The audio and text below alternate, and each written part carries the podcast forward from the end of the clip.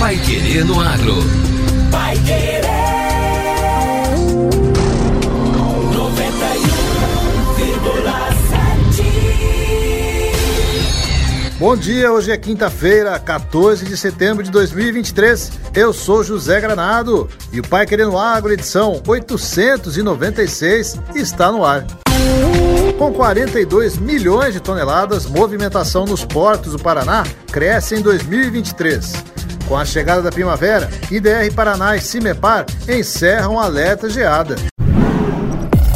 Pai Querer no Agro. Oferecimento: Sementes Bela Agrícola 10 anos. Qualidade, segurança e produtividade. E Agro Atlas Londrina, a maior rede de aplicações com drones do Brasil.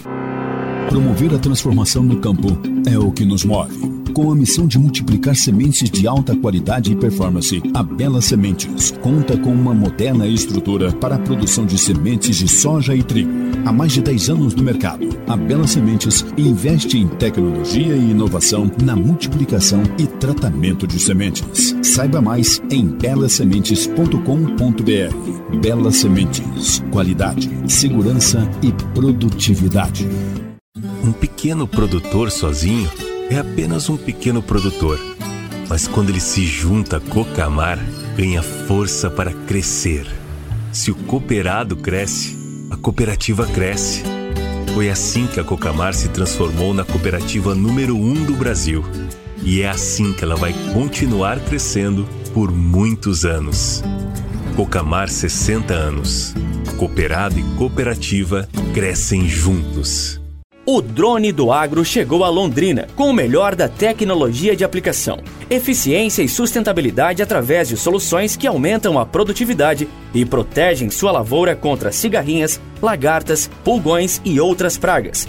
Tenha o melhor custo-benefício com a tecnologia da maior rede de aplicações com drones do Brasil. Agro Atlas Londrina. Telefone 43 9 91 36 0400.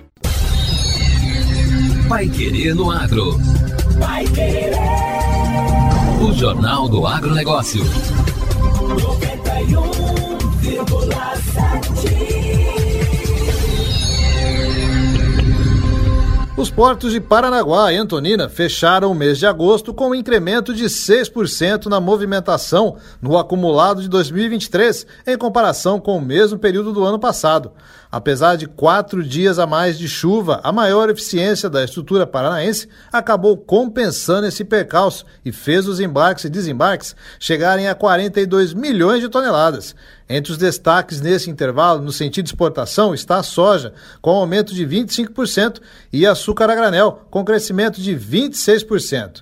Nos dois sentidos, o destaque ficou com granéis líquidos, com evolução de 14%. Especificamente no mês de agosto, o aumento foi ainda maior, de 14%, diferença entre as toneladas do mesmo mês de 2022. Os destaques no sentido exportação foram soja, com aumento de 99%, e carga geral, com aumento de 833%. De acordo com o diretor de operações portuárias da Portos do Paraná, Gabriel Vieira, a demanda aquecida no primeiro semestre está se mantendo também na segunda parte do ano. Nós começamos o primeiro semestre é, com uma demanda de mercado bem intensa, é, sabíamos que teríamos produzir muito bem durante o ano todo. Ah, agora, no segundo semestre, é, nós também identificamos números é, muito favoráveis para a produtividade e movimentação do porto. Ah, o mês de agosto, apesar do alto volume de chuvas, ah, nós tivemos uma produtividade no corredor de exportação leste muito positiva, é, onde alcançamos 2 milhões e 300 mil toneladas uh, de produtos movimentados entre soja, farelo e milho. O segmento de líquidos também vem sendo bem movimentado pelo porto e não podemos deixar de lado o segmento de fertilizantes na importação, que teve uma retomada comparado a agosto do ano passado é, de crescimento de 5%. Também contribuíram para os números positivos em 2023 o crescimento na movimentação do farelo de soja e o milho, e a tendência é que esses números se reflitam ainda no fechamento deste ano. Agora, no Pai Querendo Agro. Destaques finais. Com a chegada da primavera, IDR, Paraná e Cimepar encerram alerta geada 2023.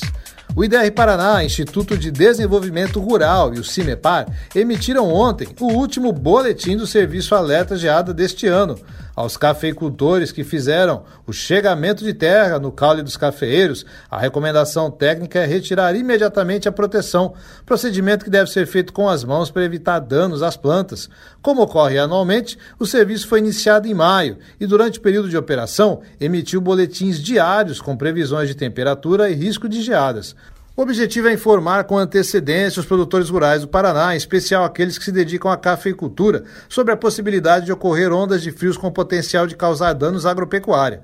Esse foi um inverno considerado ameno e nenhum alerta foi expedido no período de operação do serviço. De acordo com a meteorologista Ângela Costa, apenas duas ondas de frio percorreram o Paraná, mas com pouca intensidade e provocaram apenas geadas fracas a moderadas no sul do estado. Na maior parte do tempo, a presença de um bloqueio atmosférico impediu que as frentes frias ingressassem no Paraná e, consequentemente, na retaguarda entrasse uma massa de ar polar na região.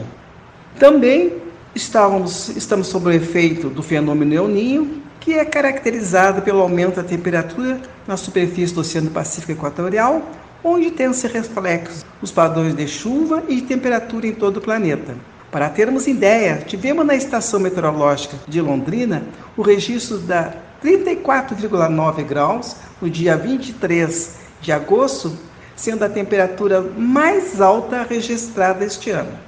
Mapas com as temperaturas durante o inverno podem ser consultados no aplicativo IDR Clima. A cafeicultura ocupa cerca de 30 mil hectares no Paraná, com produção estimada para este ano de 700 mil sacas beneficiadas.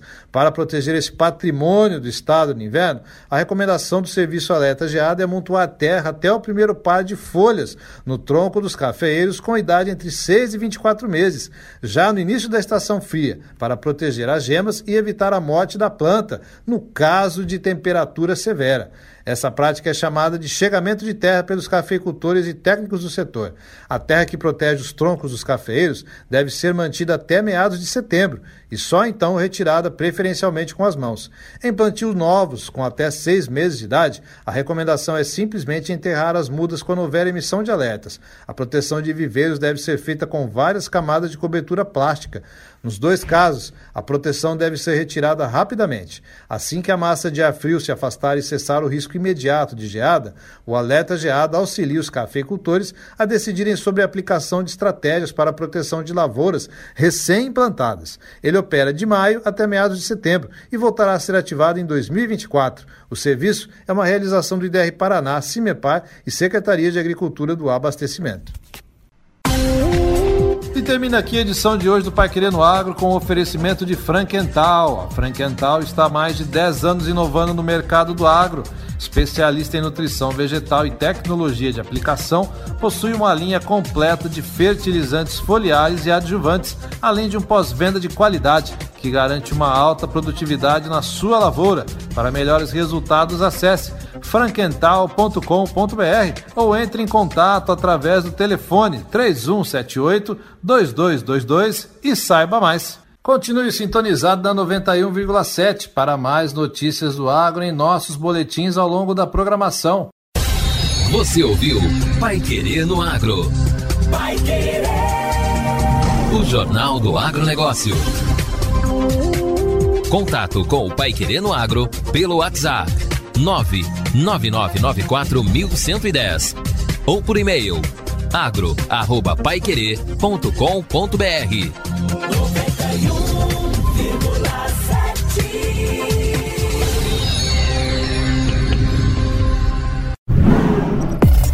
Pai no Agro. Oferecimento: Sementes Bela Agrícola 10 anos. Qualidade, segurança e produtividade. E Agro Atlas Londrina, a maior rede de aplicações com drones do Brasil.